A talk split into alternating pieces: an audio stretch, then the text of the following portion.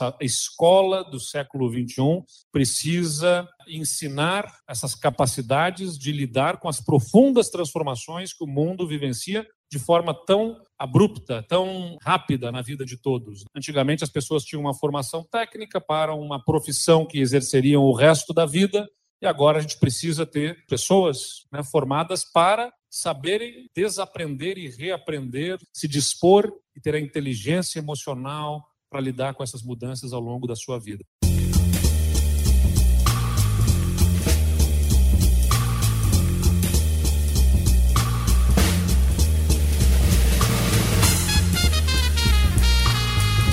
Sejam bem-vindos ao Diálogo RS Podcast. Abrindo esse episódio, um frame da fala do governador Eduardo Leite no lançamento do Avançar na Educação, projeto que vai investir 1 bilhão e 200 milhões de reais em educação até 2022. Esse aporte de recursos, aliás, é o maior dos últimos 15 anos no Rio Grande do Sul e vai ser utilizado para obras das escolas, tecnologia, capacitação de professores e programas para melhorar o ensino no estado. É uma janela aberta para o futuro de uma escola pública mais inclusiva e mais promissora para as nossas crianças e os nossos jovens.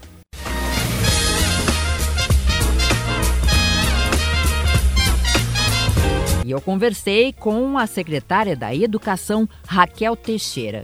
E comecei pela óbvia, mas necessária questão: o que é avançar na educação?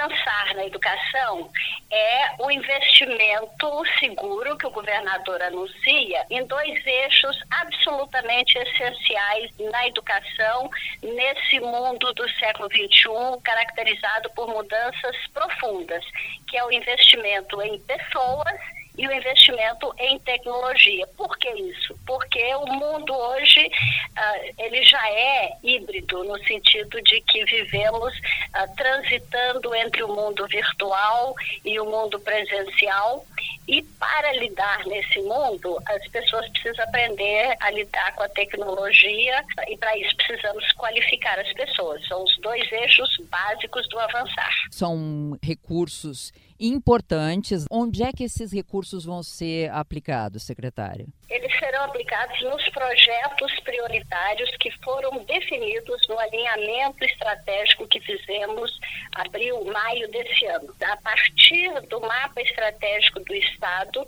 foi criado o um mapa estratégico da educação, partindo da missão básica, que é garantir aprendizagem de qualidade para todos, né, de forma inclusiva e equitativa, nós definimos os direcionadores qualificar a educação para a vida para o século XXI, assegurar a recuperação da aprendizagem pós-pandemia, aprimorar resultados dos indicadores de permanência de aprendizagem, esses particularmente ligados à qualificação das pessoas e todo um conjunto de ações ligadas à questão da infraestrutura física e tecnológica das escolas, que é acelerar a modernização da gestão, melhorar a infraestrutura física e tecnológica tecnológica, fomentar tecnologias educacionais, cultura digital, promover a formação e valorização dos professores, ou seja, esses direcionadores nortearam a aplicação dos recursos que o governador está anunciando.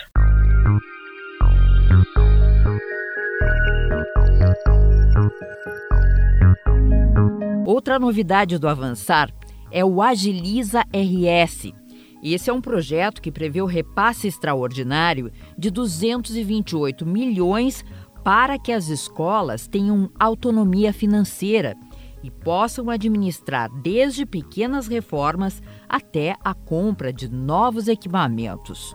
O Estado já tem um programa chamado Autonomia Financeira, que já faz um repasse para as escolas para manutenção dos pequenos gastos ali do dia a dia. O que o Avançar está fazendo é incrementar o volume de recursos que será passado para a escola e, através desse recurso, os diretores que serão capacitados e terão mecanismos de dar transparência à aplicação desses recursos, poderão investir na manutenção elétrica, hidráulica, reformas de banheiros, refeitórios, cozinhas, atualização nos critérios, né, tamanho da escola, número de alunos.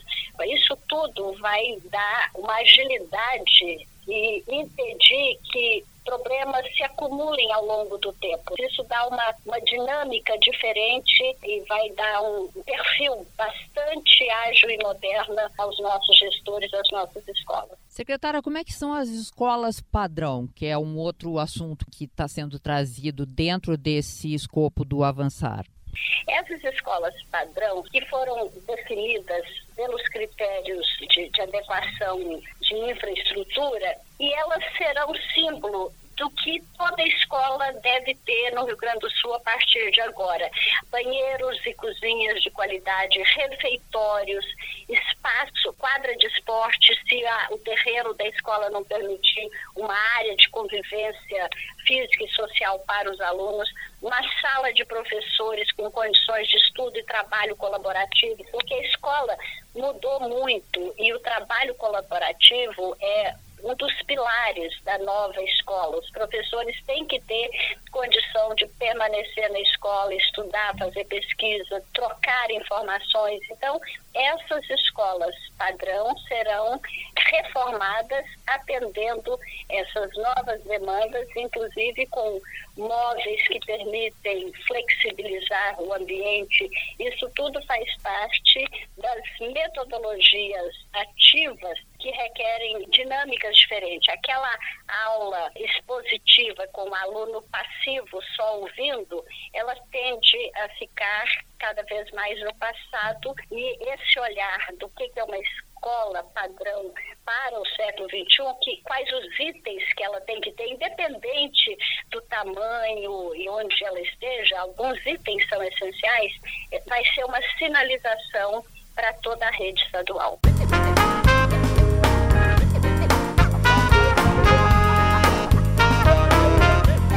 A professora Maria Luísa de Sá é a diretora do Colégio Décio Martins Costa, que tem 346 alunos e fica na capital. A instituição é uma das 56 credenciadas para ser uma escola padrão.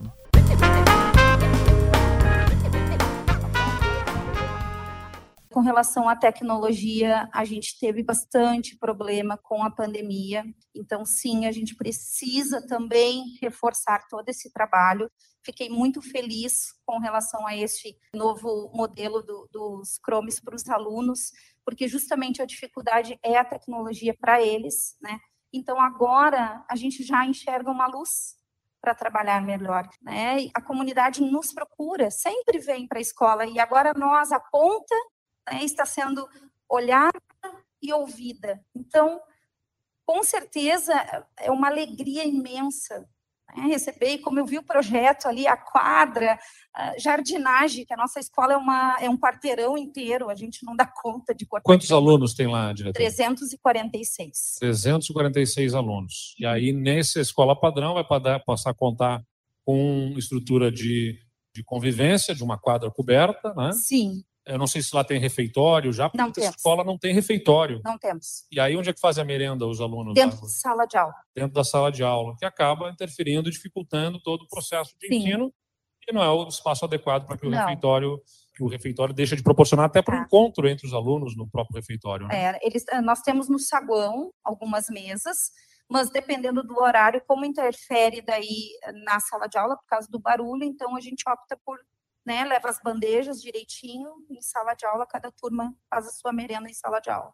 Perfeito. Vai mudar bastante essa escola, então. Vai, vai ficar muito linda. É uma coisa que a gente sonha há muito tempo e a gente trabalha muito unida, muito forte.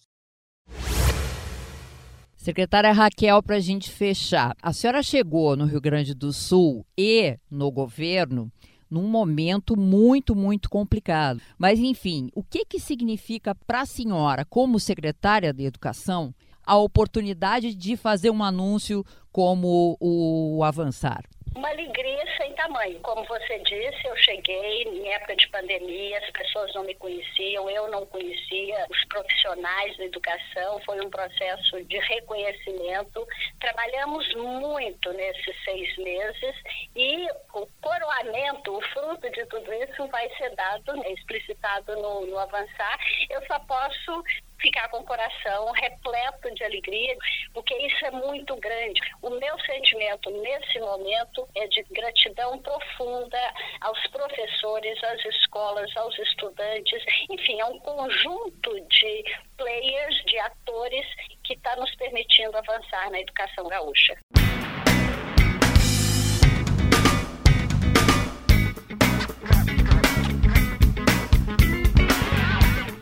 Dentro do avançar na educação, o governador Eduardo Leite também dá destaque para o Aprende Mais, que é um programa de recuperação da aprendizagem e que está recebendo a maior parte dos recursos, 637 milhões no total.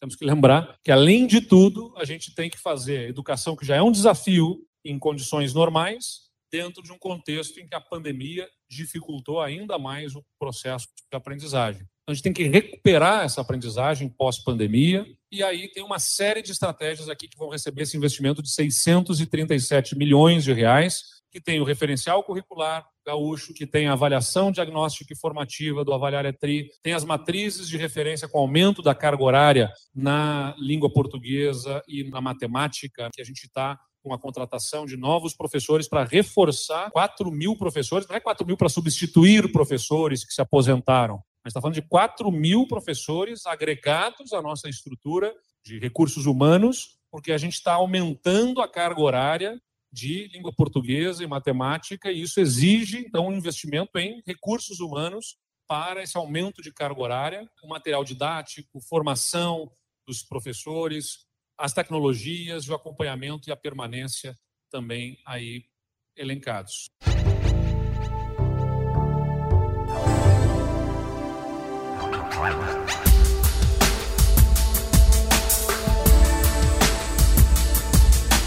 Uma das grandes preocupações dos educadores do governo gaúcho em relação aos estudantes é o aumento da evasão escolar durante a pandemia muitos jovens se desconectaram da escola e não voltaram às aulas. O governador explica como o Estado pretende incentivar o aluno a continuar estudando. São ações como a Bolsa de Permanência para estudantes do ensino médio e o quarto ano para o reforço nos conteúdos. Já era um desafio para o Rio Grande do Sul a evasão no ensino médio porque começa aquela faixa etária que o mundo começa a oferecer algumas atrações e, num contexto de pandemia, mais difícil ainda conseguir reter esse jovem no ensino médio. Então, a gente vai apresentar aí um programa, ele vai receber um aporte de 180 milhões de reais para que milhares, milhares, dezenas de milhares de jovens do ensino médio possam ter esse apoio como forma de ajudar na retenção deles, que é tão importante para todos e a realização do quarto ano do ensino médio, que é, na verdade, né, um, um pós-ensino médio, né, para que não se confunda aqui com a criação de um quarto ano do ensino. A gente está chamando de quarto ano porque, na verdade, é um, uma etapa pós-ensino médio com cursos de reforço à aprendizagem para suprir deficiências que eventualmente tenham acontecido no processo de formação do ensino médio. Então, a gente está projetando aqui um investimento de 20 milhões de reais para este, este reforço pós-ensino médio. Na Bolsa Formação para os profissionais envolvidos, uma bolsa de incentivo e reconhecimento para os professores do ensino fundamental e médio da língua portuguesa e matemática e também das equipes de coordenação pedagógica das escolas que participam dessas formações. São 23 mil professores e 5 mil coordenadores pedagógicos, totalizando quase 30 mil profissionais da nossa educação que vão receber estas bolsas pela participação nos cursos que estamos disponibilizando de forma online. Nós conseguimos, inclusive com apoio da iniciativa privada, os cursos estão disponibilizados. E para garantir a adesão, porque é num horário extra classe né, do professor, os professores receberão entre 200 e 600 reais mensais de bolsa para a formação, para cumprir a carga horária da formação que está disponibilizada.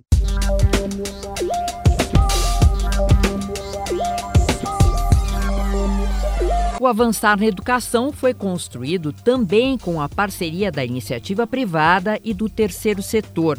E uma das colaboradoras é Viviane Sena, presidente do Instituto Ayrton Senna.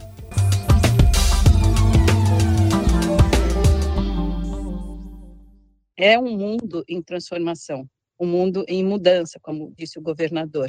Precisamos preparar esses nossos alunos para este momento histórico não para o século passado, para os empregos do século XX, mas para aquilo que elas vão viver neste novo momento histórico. E aí eu costumo até brincar que o Brasil é como um espadachim, um espadachim que tem que lutar em duas frentes ao mesmo tempo.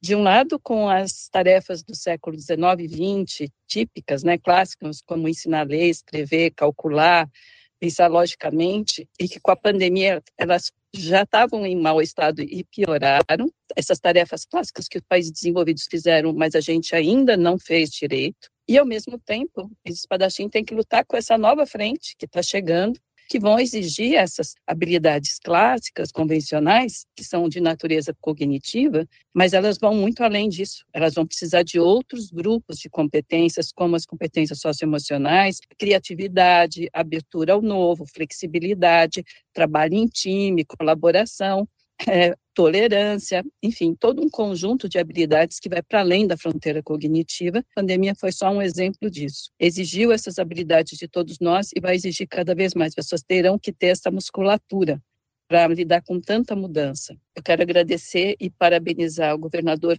pela destinação de um volume tão grande de recursos, mas, sobretudo, pelo tipo de investimento, porque não adianta ter o vento, mas não saber para onde vai e vocês estão estabelecendo um norte, que é o norte que nós precisamos, não só no Rio Grande do Sul, mas no Brasil. Estou aqui no barco junto para a gente navegar nesses novos momentos e preparar nossos alunos para esse momento histórico que nós estamos vivendo.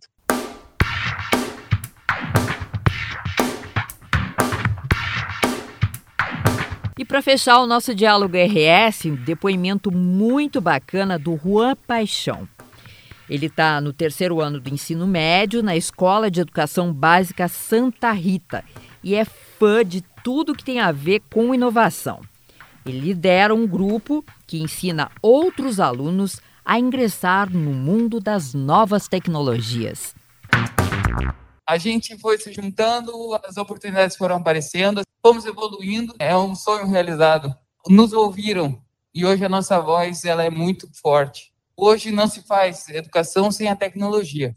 A gente, na escola básica, tem um grupo, uma sala de projeto maker já montada, em qual selecionamos alunos. A gente dá a voz àqueles que parecem não ter. E eles vão lá, eles são criativos, a gente desenvolve, ensina programação, ensina roteiro, ensina o design, porque se, quando se fala de programação, se pensa só naquela tela preta, e não é. É desenho, é escrever, é gestão, é gente que apresenta, é todo um projeto por trás. E eu hoje sou o líder geral desse projeto, que sinto muito orgulho da, da posição que tem de criar novos alunos e novos pensadores desse mundo moderno. A escola do futuro dá voz para aqueles que estão ali do outro lado, além dos professores. Junto com os alunos, agora tem a sua voz, a sua vez.